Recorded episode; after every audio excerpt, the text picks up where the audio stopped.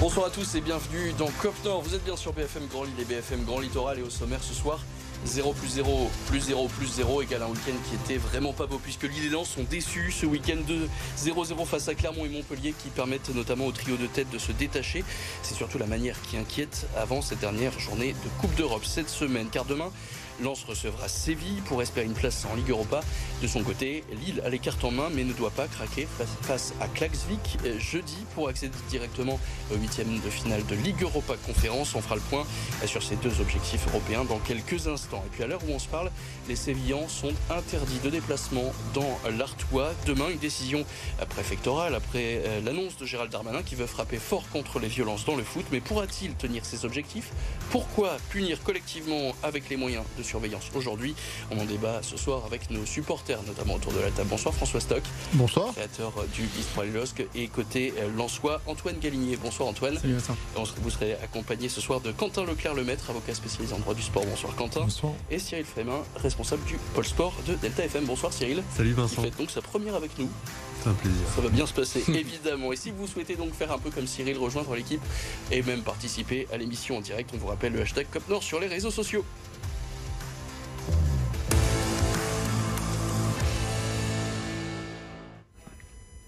Mais d'abord, retour sur le premier 0-0 qui nous intéresse, celui de Lille face à Clermont, résumé de la rencontre par Quentin Gribel. Pas de troisième succès de rang en Ligue 1 pour le LOSC. À Clermont, les Lillois prennent pourtant la rencontre par le bon bout. Très en forme sur son côté droit, Zegrova centre pour André qui rate le cadre. Lille pousse. Angel Gomez tente la percée en solitaire mais sa frappe est repoussée par Dio. Lucas Chevalier lui répond en deuxième période. Une première parade à bout portant sur cette reprise avant d'être impérial sur cette demi-volée. Le rapport de force s'inverse et ce sont les Dogs qui opèrent en contre. La tête de Cabella lobe le portier clermontois, mais Seydou intervient devant sa ligne. 0-0, le LOSC calme, mais reste quatrième de Ligue 1. Et on va d'abord revenir sur les statistiques de cette rencontre. Hein, les Lillois qui terminent euh, le match avec 53% de possession du ballon, un manque criant de réalisme pour les Dogs, avec seulement 3 tirs cadrés sur les 12 frappes tentées. Messieurs, et je vais commencer par toi François, qui a été ton joueur marquant sur cette rencontre? Je vais laisser mes collègues parler de Chevalier. Moi, je vais mettre en avant Alexandro, qui fait partie des, équipes type de Ligue 1 pour cette journée et qui a fait un match tout à fait honorable. Cyril? Euh, J'aurais tendance à mettre peut-être Gudmundsson qui fait, un, qui fait un gros sauvetage dès le premier quart d'heure de jeu et ça aurait vraiment tout changé. Donc euh, j'ai hésité avec Alexandro et sur avec le reste de son match. Pour toi, il est, euh, il a réussi à tenir la longueur? Bah, j'ai trouvé pas mal. Après, euh, le LOSC a pas tellement été en danger sur ce match. Ils prennent pas de but, donc je pense qu'il fait le boulot. hein. Euh, Antoine J'étais parti sur Angel Gomez. Angel Gomez, tu vois François, pour l'instant, tout le monde n'a pas dit Chevalier. Quentin Si, si, je le garde. Voilà, je me disais bien qu'il fallait qu'on tombe sur un chevalier qui a été euh, plébiscité à 66,7% euh, sur euh, le compte X de euh, BFM Grand Lille. Alors qu'est-ce qu'on retient de, de ce match? Est-ce que c'est le 13e match sans défaite dont les joueurs se félicitaient un peu à la fin de la rencontre ou c'est au final ce 0-0 face à Clermont qui est avant-dernier euh, de peu? C'est un, match qui laisse une impression mitigée. Alors certes, on va retenir à, à posteriori le point et le clean sheet. Après, c'est vrai que on a eu une excellente entame de match qui laissait augurer finalement d'une victoire assez facile. Et au final, on a un Clermont qui était dans une nouvelle composition d'équipe avec une nouvelle tactique, qui a réussi finalement à rentrer dans son match et qui a remporté le duel physique, euh, tout en étant euh, extrêmement faible en termes de finition. On avait Tu parles de duel physique. Est-ce que c'est pas ça qui a manqué aux, Lillois hier, ce manque d'engagement quand on voit les Clermontois qui eux, ils sont allés vraiment le, le pied euh, pas en avant, mais pas loin. Oui, et c'est- on, on va reparler de l'arbitrage peut-être après. Oui, bien sûr, c'est donc on- j'y reviendrai tout à l'heure, mais c'est vrai que physiquement, euh, les, les Clermontois ont pris le dessus. Ils ont réussi à passer au-delà du milieu de terrain qui était euh, le point fort des, des Lillois et à apporter le danger par un jeu beaucoup plus direct. Et c'est la clé du match. C'est ça, et ça va évidemment compter cet engagement. C'est peut-être ce qui manque sur plusieurs rencontres euh, sur l'engagement euh, lillois, Quentin? Oui, mais comme le dit très bien François, face à une équipe de Clermont-Ferrand qui euh, qui avait pas trop de repères en début de match, le, le LOSC a réussi à les remettre un petit peu en confiance et à subir plusieurs vagues. Et effectivement, le problème, il est essentiellement, à mon avis, dans le duel, euh, dans le dans l'aspect physique. Alors du coup, il y a évidemment cette action qu'on n'a pas vue dans le résumé, mais dont on va pouvoir parler tout de suite. hein. Euh, Rémi Kabila qui récupère le ballon, on est là à la toute fin de la rencontre, récupère le ballon dans les pieds d'un Clermontois, enroule sa frappe, mais juste avant, monsieur l'arbitre avait euh, sifflé, les Clermontois s'étaient arrêtés, et c'est évidemment une action qui a fait énormément polémique à la fin de la rencontre. Écoutez notamment Rémi Kabila. Pour lui, il y a faute. Et on a revu ensemble l'action, il, voit qu'il y a faute, alors que moi, je vois, je vois clairement qu'il n'y a pas faute. Je, je, touche le ballon de, la pointe et après, j'enchaîne. Mais euh, comme je dis, après, il peut, faire des erreurs, ça arrive. Il faut juste les, admettre parfois, c'est mieux. Au moins, après, voilà, on se serre la main et c'est fini. quoi. C'est dommage parce que j'aurais préféré que qu'il attende un peu et qu'au cas où il regarde la VAR, mais bon. C'est difficile pour moi euh, accepter euh, cet arbitrage. Tout le match, tout le match, tout le match, tout le match euh, à, faire décision contre, contre l'OS, à faire décision contre l'OS. Et scandaleuse la situation de, de, de Rémi. Pour moi, depuis que je suis arrivé ici, c'est le pire euh, arbitrage que j'ai vu. Antoine, forcément, je me tourne vers toi avec ton expérience d'arbitre. Il a raison de siffler tout de suite après le contact. L'arbitre, on a l'habitude de les, de les voir euh, prendre le temps, laisser l'avare faire son travail. Là, il n'a pas laissé le choix. Bah, C'est-à-dire que bon, il y a contact, c'est très léger. Il y a contact. Je suis pas sûr que si l'arbitre laisse le jeu se dérouler, l'avare revienne pour une erreur manifeste. S'il laisse le jeu se dérouler, il y a but. Et pour toi, il a raison justement d'aller avant la VAR. C'est ce qu'on reproche souvent sur des hors-jeux euh, qui prennent 17 ans où l'action peut se terminer sur euh, plusieurs passes. Il risque d'y avoir des blessés, etc. Là, pour toi, il a raison justement de prendre euh, le cours du match et le destin du match même en jeu? Bah, C'est-à-dire que oui, je pense qu'il a raison d'y aller directement. Là, il n'a pas de chance. Cabella continue l'action, marque. Je veux dire, dans la plupart des cas, ce qui se passe après, c'est qu'il tire une grande chandelle dans les tribunes et puis personne n'en parle. Là, il n'a pas de chance il marque le but, un très joli but, et du coup ça fait parler. Pas de réussite donc pour Rémi Cabella hein, sur, euh, sur cette rencontre. Alors il va falloir évidemment parler de, ce Lille hein, qui a pris 5 points seulement contre euh, les 4 derniers. Est-ce que c'est inquiétant quand on, joue l'Europe? On en débattra dans les prochaines semaines. Mais la Ligue Europa Conférence est donc jeudi. Le LOSC qui accueille Klaxvik. Les Ferroïens sont déjà éliminés. Et avec une victoire, Lille est assuré d'être premier et qualifié en huitième de finale. On rappelle Lille qui n'a qu'un seul point d'avance sur euh, Bratislava. Il faut donc faire un meilleur score euh, qu'eux, ou alors même en cas d'égalité, Lille qui serait tout de même devant. Euh, pour vous, euh, est-ce que Paulo Fonseca a déjà son 11 en tête, par exemple, a fait souffler Youssouf Kazice, François, pour, pour être efficace? Évidemment, le, le, le 11 lillois, il est déjà déterminé dans la tête de Fonseca, tant pour le match de Clermont, pas pour le triptyque, en fait, Clermont, Klaxvik et, Paris. Donc il a son, son match en tête. On aura un, un match qu'il a un peu mis à la trappe, Clermont? Non, parce qu'il a, il, finalement les titulaires étaient des, titulaires à part peut-être Ismaili, mais qui étaient des titulaires indiscutables en début de saison. Non, il fait tourner son effectif, il fait rentrer les joueurs euh, un peu plus tôt que d'habitude, et en fait on voit qu'il gère son effectif. Euh, c'est un, match important, il faut surtout pas le perdre parce qu'on peut pas envisager que Bratislava perde son match contre le, à, domicile, à domicile contre Ljubljana. C'est, il faut pas s'attendre à ça, donc il faut absolument le gagner, et, et c'est un match qui va être difficile parce que les, les, les vont venir complètement euh, décontractés, sans aucun enjeu, et ils vont, ils vont apprécier le, fait de jouer dans un stade comme le stade Pierre-Mauroy. Alors le match, il est ultra important, mais tu l'as dit, c'est un peu la semaine de tous les extrêmes hein, pour le LOSC, puisque, à en croire la page Statilosc qu'on salue, euh, Klaxvik, c'est 900 000 euros de budget annuel, et quand on compare au PSG, 900 000 euros, c'est ce qu'il paye chaque semaine à Kylian Mbappé. Donc effectivement, on est sur un très grand écart en termes de budget. On parle maintenant euh, de Lens, qui là aussi a concédé le nul, un nouveau 0-0 c'était cette fois à Montpellier. Résumé de la rencontre avec Arthur Jean. Si le Racing avait retrouvé le sourire en championnat avec trois victoires consécutives, il l'a bien vite perdu ce week-end après ce triste match nul face à Montpellier. Avec ce 0-0, Lens a au moins eu le mérite de retrouver un peu de solidité après avoir encaissé 8 buts en deux rencontres. Et il le doit en grande partie à son gardien Brice Samba, immense, par trois fois en seconde période. Oui, Lens n'a rien laissé passer, mais Lens n'a rien passé non plus. Face à son ancien club, Eli Iwaï a manqué de réussite, comme toute l'équipe. Dixième match sans défaite pour les 100 et or, mais petit coup d'arrêt tout de même, avant de retrouver Séville pour la dernière journée de Ligue des Champions demain. On peut parler d'un match avec une possession plutôt stérile pour les Lensois, 65% de possession euh, du ballon, presque le double des passes des Montpellierins. Ils ont tout de même un peu moins tiré, 18 tirs pour les sudistes contre 13 pour les 100 et or. Antoine, ton joueur marquant sur cette rencontre? Brice Samba. Brice Samba, Quentin? Pareil. Brice Samba qui aime beaucoup les gardiens, Quentin manifestement. François? Je vais rester sur Brice Samba également. Samba aussi. Et bah, T'as pas été obligé de dire Brissamba là, hein, je vais pas faire semblant. Surtout les dernières parades, la dernière parade là qu'on a vu qu'on retient. Effectivement, c'est lui qui sauve un peu le, match. Ça a été assez terne, notamment euh, devant. Ouais, c'est pas du tout le même 0-0 que que le Clermont euh, que le Clermont Lille. Là, c'est vrai que c'était beaucoup plus beaucoup moins intéressant. Ah bah, en fait, oui, c'est ça. C'est surtout, par exemple, un Eli Wai qui euh, était sur qui retrouvait son ancienne équipe et qui bah, n'a pas été au niveau. Oui, il a deux occasions franches sur le match, effectivement. Il n'est pas inspiré. Il est pas inspiré. Il est devant le but. Il se retrouve face au gardien. Et c'est vrai qu'un joueur de, de son niveau euh, doit, doit, finir. Surtout qu'il reste sur plusieurs prestations en demi-teinte, notamment à Clermont il y a deux semaines où il a été exclu euh, après euh, deux cartons jaunes. Là, c'est vrai qu'il a il semble être un peu dans le dur. Est-ce que pour toi, là, bon, on va évidemment en parler dans quelques instants, mais il va pouvoir rehausser son, son niveau avec le match ultra important qui arrive? Pour l'instant, ce qui sauve sa saison, c'est les matchs de Ligue des Champions. c'est les buts qu'il met en Ligue des Champions, donc on peut l'espérer, en tout cas pour Lens. C'est vrai que pour l'instant, euh, il y, a du mieux quand même dans le, dans le comportement, je trouve, où il va plus presser, alors qu'avant il était beaucoup plus nonchalant, où il y allait moins.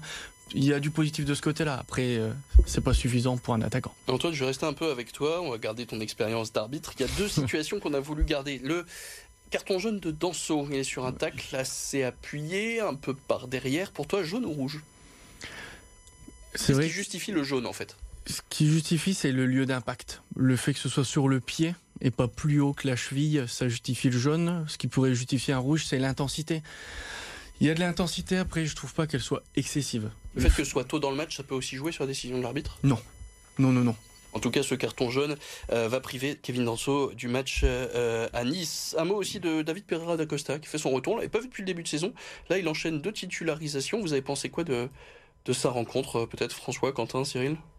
Qui veut se lancer sur David Pereira d'Acosta Personne pas une grande réussite. je prends du coup, pas une grande réussite. C'est vrai qu'on l'a vu euh, en difficulté, pas très inspiré, que ce soit sur les coups francs qui, qui tirent, qui, qui n'arrivent pas dans la surface, les passes qui sont pas laser, c'est pas, c'est pas tranchant, et la perte de balles. reviennent de ses blessures.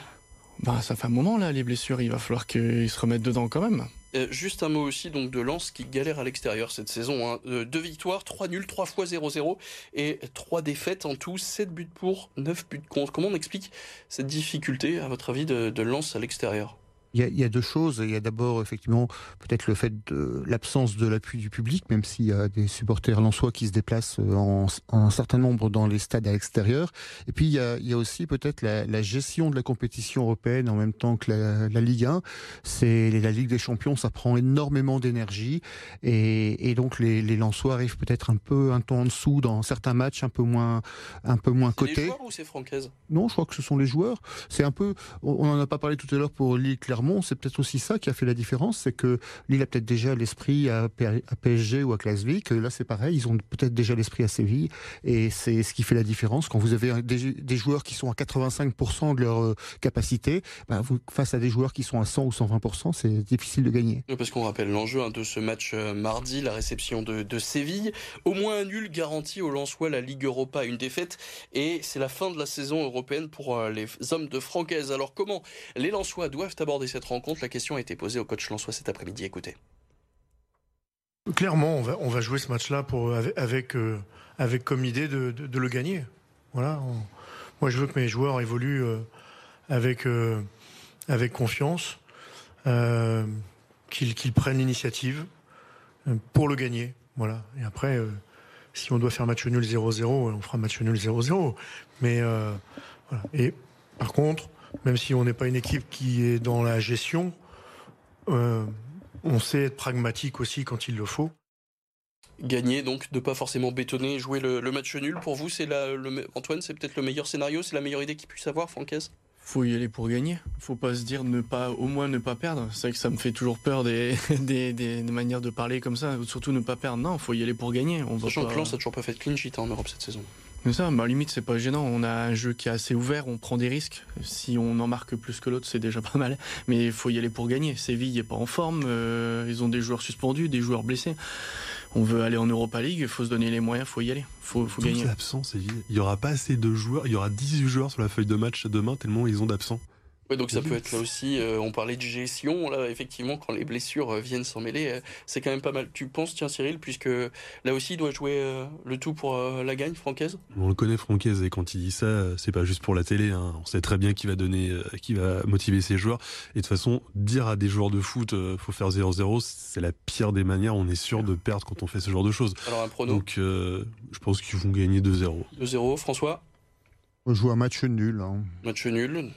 Antoine Le soir 2-1, comme tu as dit, ils n'ont pas fait de clean sheet pour l'instant. 2-1 pour Lens et Quentin 3-1 pour Lens. 3-1, ouais, c'est bien, au moins on aura au moins un, du moins on l'espère, qui pourra gagner. Parce que François, attends, t'as pas donné un score précis, t'as juste dit match nul. C'est dommage que tu gagnes là-dessus. Avec des buts, allez, un partout. Un partout, voilà, formidable. Et bon, on saura comme ça qui a gagné. On se quitte quelques instants, une courte page de pub, et on va revenir sur euh, un débat qui nous intéresse, un débat qui concerne aussi directement le match de Lens. Demain, l'interdiction de déplacement des supporters, pas d'espagnol. Pour l'instant, prévu au Stade Bollard, on vous explique ça après la pub, à tout de suite.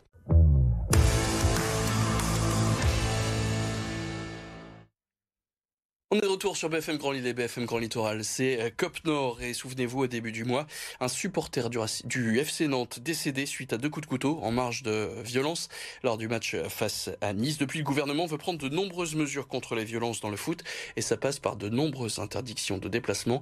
Retour sur les faits avec Arthur Jean. Le ministre de l'Intérieur Gérald Darmanin l'avait annoncé hier, c'est maintenant officiel. Il n'y aura pas de supporters de Séville à Lens pour le match de Ligue des Champions demain soir. Une décision rendue par arrêté préfectoral dans la matinée. Les fans de Séville ont organisé euh, non pas un déplacement, mais un voyage. Un voyage. Ils sont 300 ou 400 et qu'au dernier moment, qu'on leur dise de rester chez eux, euh, à 10 mois de, l'organisation, ou euh, même pas 10 mois des Jeux Olympiques, mais comment on va faire pour les Jeux Olympiques si on ne peut pas accueillir 300 300 Sévillans euh, sur notre sol.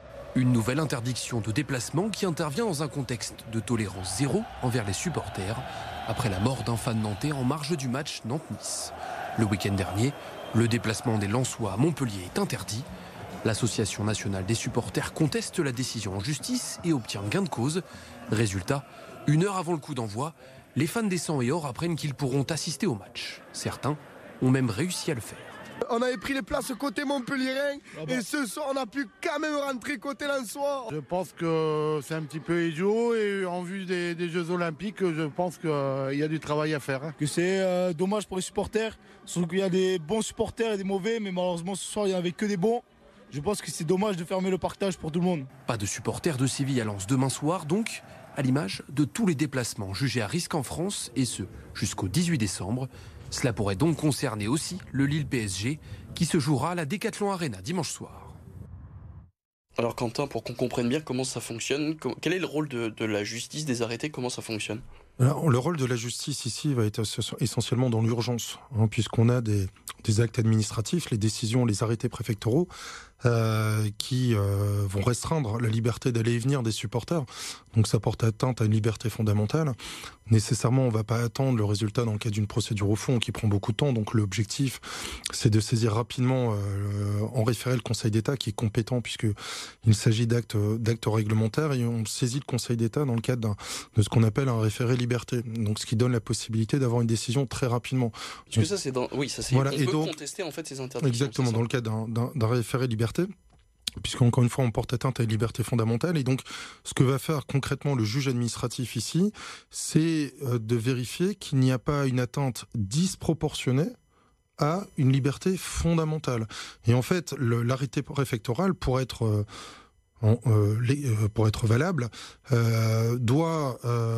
alors c'est une mesure de police préventive, donc c'est vraiment pour prévenir un trouble à l'ordre public, un trouble qui doit être sérieux, qui doit pas être uniquement comment dire fictif ou voilà et sur des faits solides. exactement en tout cas il y a un risque sérieux hein, de trouble à l'ordre public il faut que l'atteinte en tout, en tout état de cause soit proportionnée alors, est-ce que vous comprenez justement que cette décision ait été prise, par exemple, sur le match euh, de Lens face à Montpellier, ou même là demain de, de, Séville qui se déplace euh, dans l'Artois?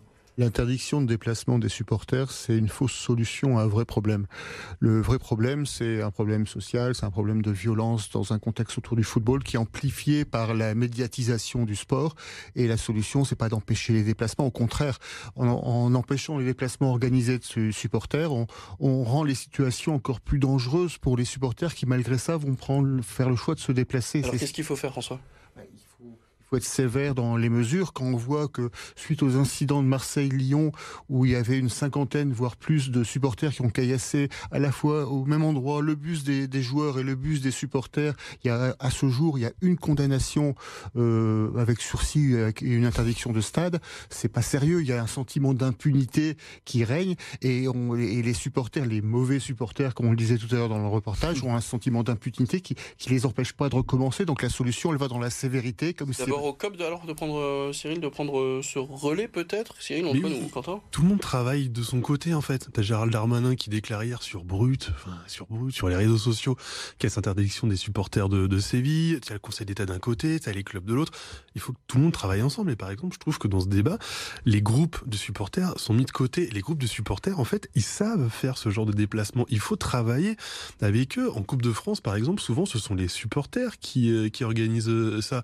Quand Lens avait été en, en quart de finale en, alors qu'ils étaient en, en, Ligue 2, clairement c'était les Tigers ça, qui avaient pris ça et c'était eux qui avaient organisé tous les déplacements, t'avais tous les bus. Et là, et le message du gouvernement, bien. il faut travailler avec eux. Il le... faut, il faut pas mettre les supporters de côté. C'est incroyable quand même que les supporters de Séville apprennent sur brut cette interdiction de déplacement. Et le message du gouvernement à la base, c'était pour lutter contre la violence dans le foot français. Qu'est-ce que viennent les, faire les supporters sévillans Je pense que tant moralement que juridiquement, on sera tous d'accord pour dire que c'est euh, c'est disproportionné. C'est certainement peut-être pas la bonne. Il était euh, qualifié bonne, 2 sur 5 en tout cas. En, en plus, de, la bonne de, solution, de mais c'est pour ça juridiquement, il y a, y, a, il y a pas mal de choses qu'on qu qu pourrait développer. Euh, mais je pense que ça a été euh, dans, dans ce contexte de, de, de violence exacerbée à un moment donné, Darmanin. Voilà, c'est ce qu'il a, c'est ce qu'il a voulu. Il a, il a, il a voulu provoquer un. Pour toi, c'est de la com?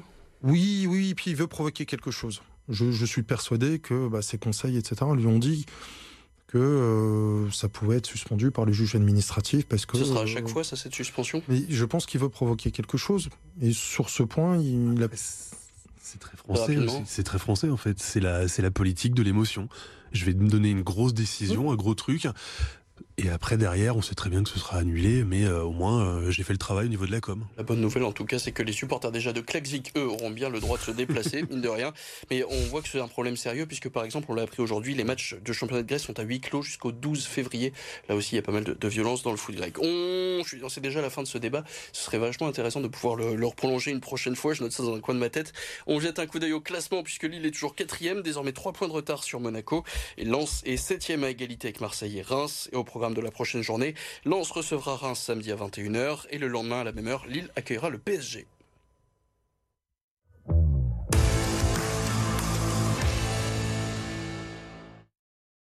Et le reste de l'actualité sportive vous est présenté par Arthur Jean. Beaucoup de maladresse et par ricochet énormément de frustration. Plombés par leur incapacité à mettre des paniers, les joueurs de l'ESSM n'ont pas fait le poids face au leader monégasque. Au chaudron, les hommes d'Éric Girard entament pourtant la rencontre par un 12-4 plein de belles promesses. Mais la suite est bien plus compliquée. Les Portellois n'inscrivent qu'une de leurs 15 tentatives suivantes. L'incarnation de cette maladresse, Phil Andrews Fleming Jr., pourtant aussi précieux d'habitude, qui a tout de même inscrit 14 points, mais à 5 sur 11. Malgré cette défaite 74 à 67, le SSM reste dans le positif, mais voit ses poursuivants, les autres prétendants au top 8, se rapprocher. Face à une équipe de Strasbourg qui n'avait perdu qu'une seule fois sur ses cinq derniers matchs, le BCM savait à quoi s'attendre. Le début de match le prouve, la SIG paraît trop forte pour les Gravelinois dans un premier temps, mais le premier quart-temps tourne tout de même à l'avantage des locaux.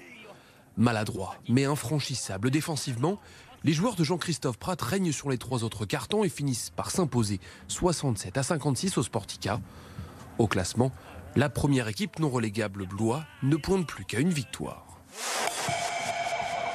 En football, les filles du LOSC sont loin d'avoir connu la même réussite.